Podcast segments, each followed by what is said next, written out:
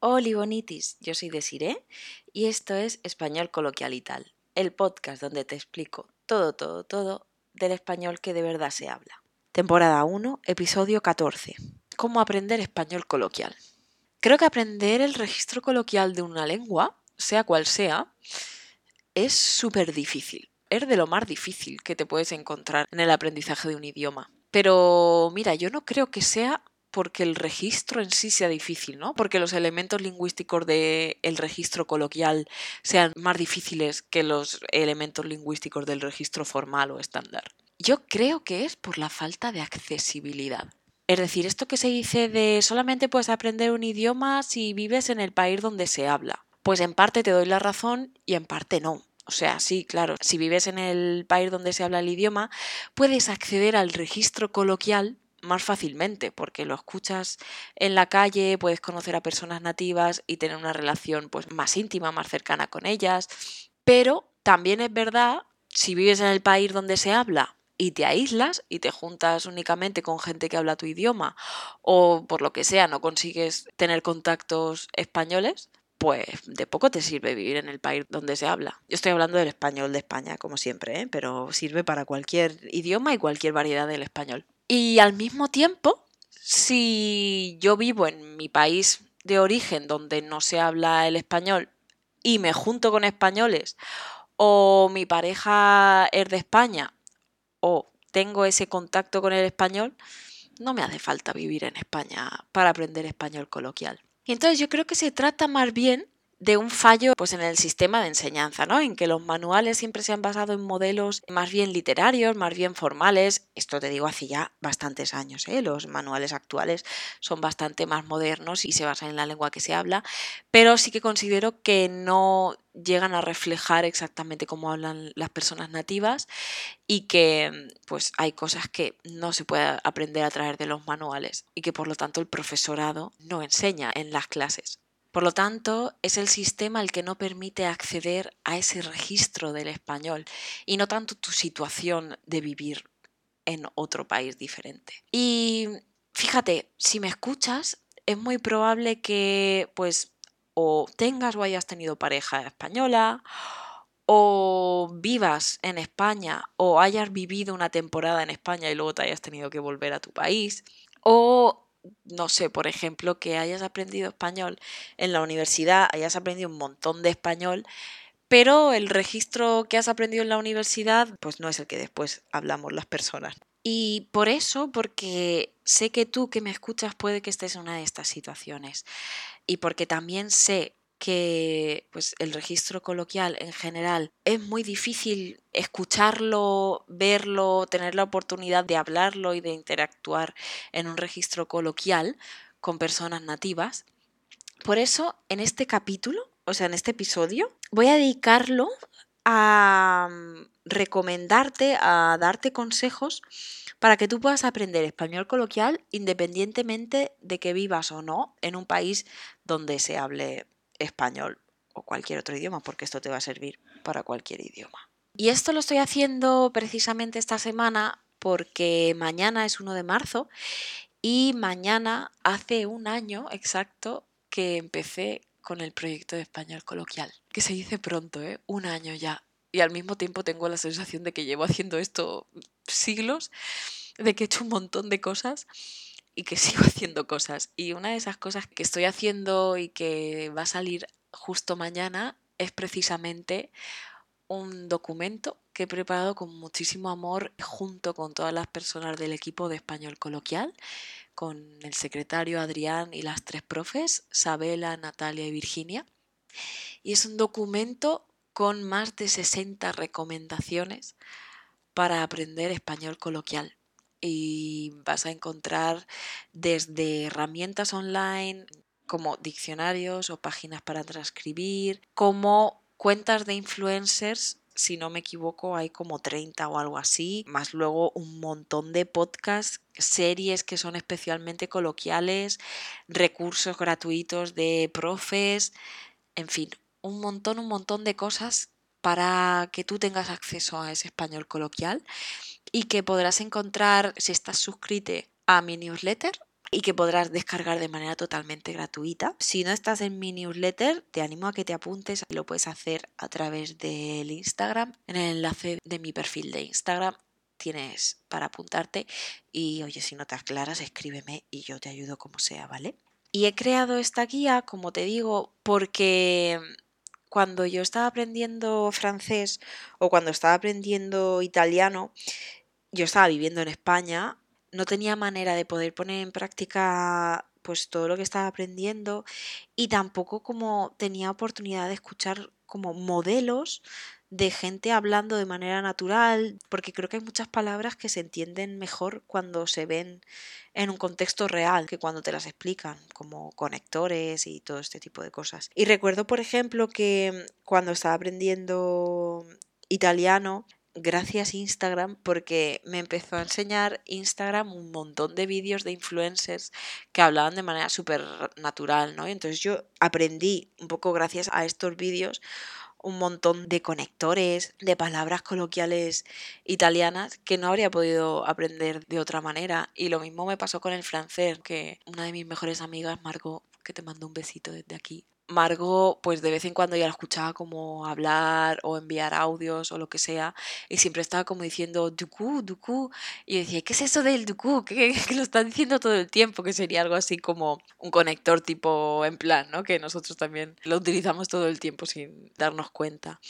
Y tía, yo aprendí muchísimo francés y muchísimo italiano solamente escuchando a personas nativas hablar. Y creo que pues unas personas más y otras menos, pero todas las personas tenemos la capacidad de aprender un idioma, porque lo hacemos de manera natural, aunque no nos demos cuenta de que estamos procesando toda la información que aparece pues en un audio, en un vídeo. Y creo que al final hacer oído, acostumbrar a tu cerebro a escuchar un idioma funciona.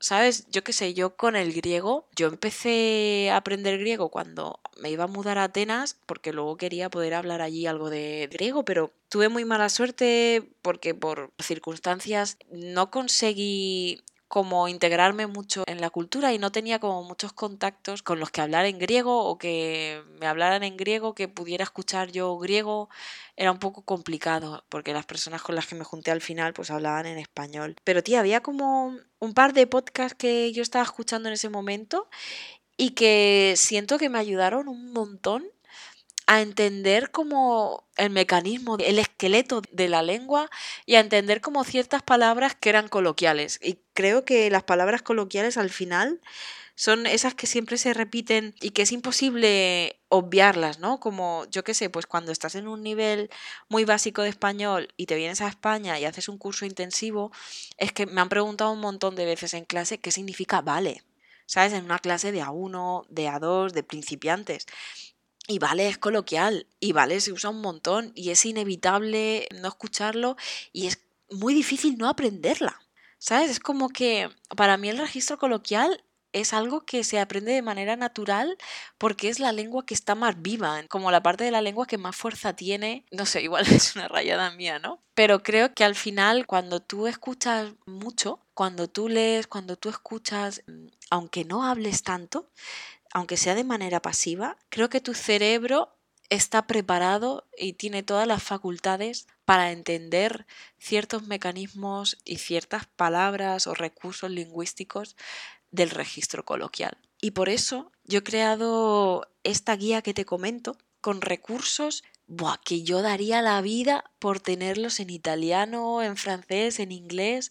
Me parece una pasada. O sea, la idea de tener todo esto en otros idiomas, si hay algún profe de otro idioma que me escuche y se anime, por favor que me lo diga, que yo quiero esa guía también. Y entonces te he dejado, mira, 10 herramientas online que son algunos diccionarios de español coloquial, porque yo creo que una de las cosas más difíciles de aprender registro coloquial es que sí, tú puedes ver, por ejemplo, en un vídeo de Instagram una palabra, ¿no? Yo veo en un vídeo en italiano raga, pero si no tengo a quien preguntárselo o si no lo veo más si por casualidad no aparece en otros vídeos, a Google es muy difícil preguntarle qué significa raga en italiano, ¿sabes? Es súper difícil encontrar explicación a cosas coloquiales por lo que he comentado antes, ¿no? Como que en los manuales todavía no hay mucha cosa de español coloquial y yo creo que llegará, ¿eh? Yo creo que en el futuro todo esto estará, pero eso, si tú le preguntas a Google, oye, mm, ¿qué significa du coup?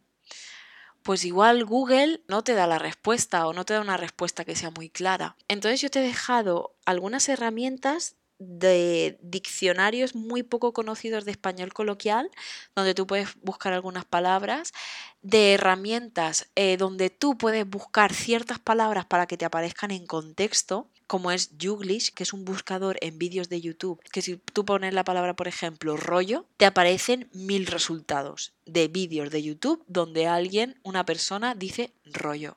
Y me parece una pasada de herramienta. Y luego también otras herramientas como por ejemplo una herramienta para transcribir de manera gratuita cualquier audio o vídeo. Es decir, que si tú ves un vídeo en TikTok donde hay una palabra pero no la consigues entender del todo, te lo puedes descargar, lo pasas por esta herramienta y esta herramienta te saca el texto. Y puede ser más o menos preciso, pero también puedes ver el contexto y te puedes hacer más una idea de lo que está diciendo. Luego aparte te he dejado Ocho cuentas de Instagram, casi todas son de humor. Yo las he llamado cuentas muy coloquiales porque al final pues te dicen cosas que se dicen en España, hay como bromas donde aparecen muchas palabras coloquiales. Te he dejado también 20 cuentas de influencers, la mayoría de humor, de diferentes regiones, de diferentes edades, indicándote cuando lo sé el acento que tienen, la región de donde vienen.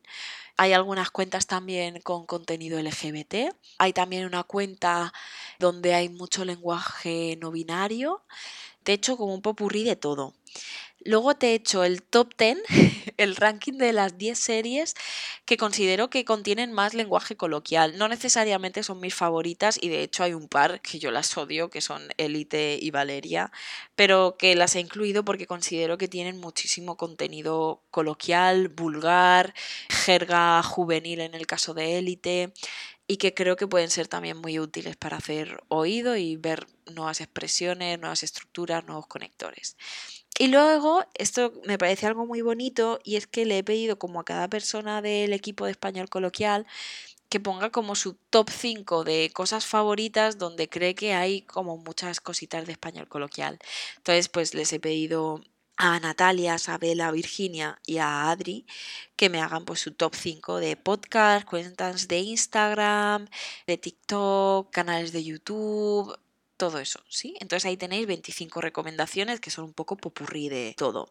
Y luego hay otra página con los recursos gratuitos que tenemos en español coloquial. Y yo me he tomado la licencia también de incluir un recurso, o sea, de los casi 70 recursos que hay en la guía, he incluido uno que no es gratuito, pero que creo que pues mira, yo barro para mi propio tejado y creo que es pues el mejor recurso que hay para aprender español coloquial ahora mismo, que son las clases que hacemos en español coloquial donde se aprende pues realmente estrategias de español coloquial, interactuar como lo hacen las personas nativas. Ese te lo he metido también por ahí para que lo tengas. Y por último te he dejado recursos gratuitos que tienen otros profes que hacen cositas de español coloquial, pues como Diego, como Berta, César, Lucía y Miguel también hace cositas de español coloquial.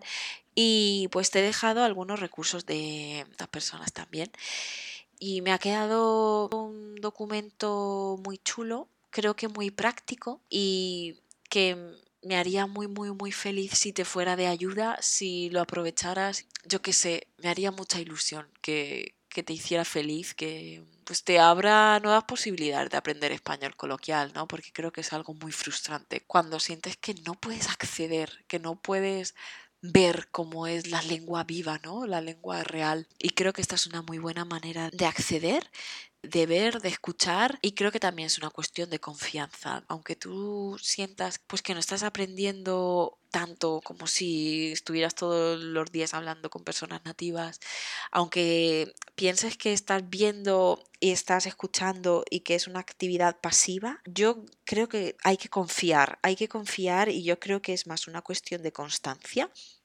de yo qué sé, 15 minutitos al día, 15, no más, porque pegarse una paliza de una hora cada día a veces puede ser contraproductivo, pero 15 minutitos al día entro y veo tres o cuatro vídeos. De esos tres o cuatro vídeos, escucho algo por ahí que me parece interesante y lo busco con una de estas herramientas.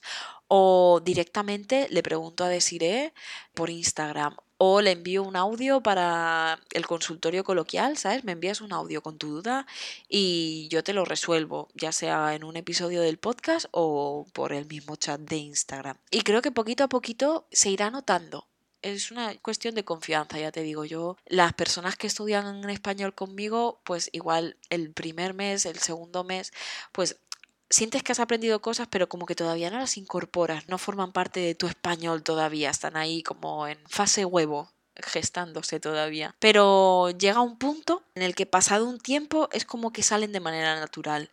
Y yo esto lo he visto, lo he comentado también en otros episodios, ya me estoy repitiendo y no llevo ni, 20 episodios, pero yo esto lo he visto, sí que a los 6 meses, a los 7 meses ya se empiezan a notar muchas cositas y hay cosas que salen de manera natural.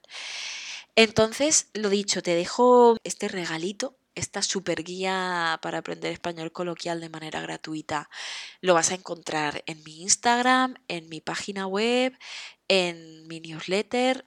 Y si no lo encuentras, escríbeme por Instagram, salúdame, dime Oli y te la enviaré. Un besazo, cuídate mucho y que aprendas mucho español coloquial. Y nada, bonitis, espero que te haya gustado mucho este episodio y si te ha gustado, pues dale mucho amor a mi podcast, porque a mí me harás muy feliz. Y te recuerdo que hay un episodio nuevo los martes y los jueves y que puedes encontrar la transcripción totalmente gratuita si estás suscrito, suscrita, suscrite a mi newsletter o a través de la página web www.espanolcoloquial.com. Un besito, cuídate mucho. Chao, chao.